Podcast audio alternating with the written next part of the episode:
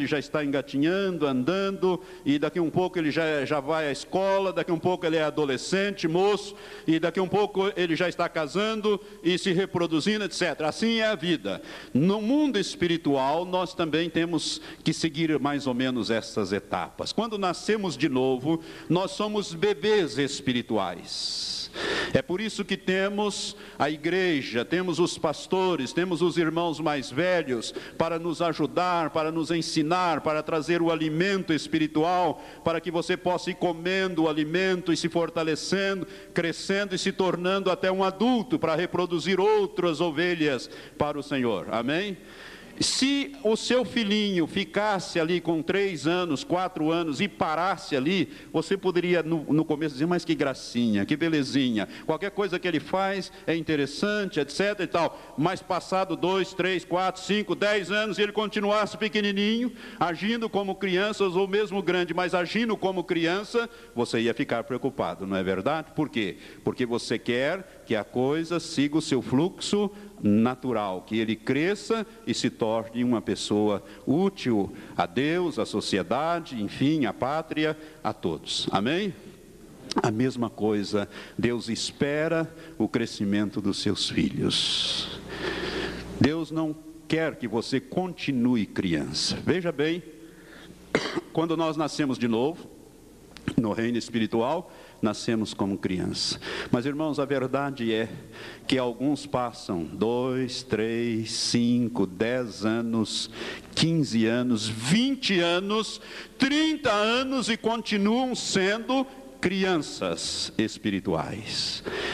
Eu quero que você acompanhe comigo a carta que o apóstolo Paulo escreveu à igreja de Corinto. A igreja de Corinto é uma igreja de grandes lições, é uma igreja tremenda. Primeira carta aos Coríntios, no capítulo 1, né, a partir do versículo 4, você vê que maravilha que era aparentemente esta igreja. 1 Coríntios capítulo 1, versículo 4 diz assim: Sempre dou graças a Deus por vós, pela graça de Deus que vos foi dada em Cristo Jesus, porque em tudo fostes enriquecido, enriquecidos nele, em toda a palavra e em todo conhecimento, assim como o testemunho de Cristo foi confirmado entre vós, de maneira que nenhum dom vos falta enquanto aguardais a manifestação de nosso Senhor Jesus Cristo. A igreja de Corinto, se a carta de Paulo parasse aqui, parecia uma igreja perfeita, sem problema nenhum. Nenhum dom faltava naquela igreja. Todos os nove dons espirituais, aliás, todos os dons que o pastor Laércio ensinou hoje, os 20 dons, operavam na igreja de Corinto. Mas, não obstante, todos os dons estarem operando naquela igreja, aquela igreja era uma igreja carnal, uma igreja criança. Por quê? Porque os crentes eram carnais, eram crianças, não haviam crescido, não haviam amadurecido. O capítulo 3 nos mostra isto. Vamos ao capítulo 3.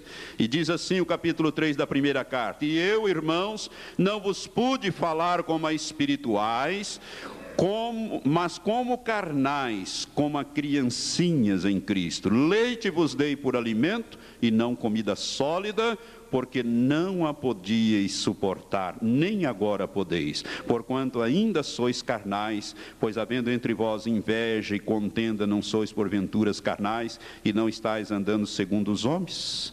Porque dizendo um, eu sou de, de Paulo, e outro, eu sou de Apolo, não sois apenas homens? Pois quem é Apolo e quem é Paulo, senão ministros, pelos quais crestes, e isto conforme o que o Senhor concedeu a cada um? Eu plantei, Apolo regou, mas Deus deu o crescimento. De modo que nem o que planta é alguma coisa, nem o que rega, mas Deus que dá o crescimento. Então, lá na igreja de Corinto, havia o que? Inveja, contenda, que são obras da carne. E o resultado é que aqueles crentes, na sua grande parte, eram carnais.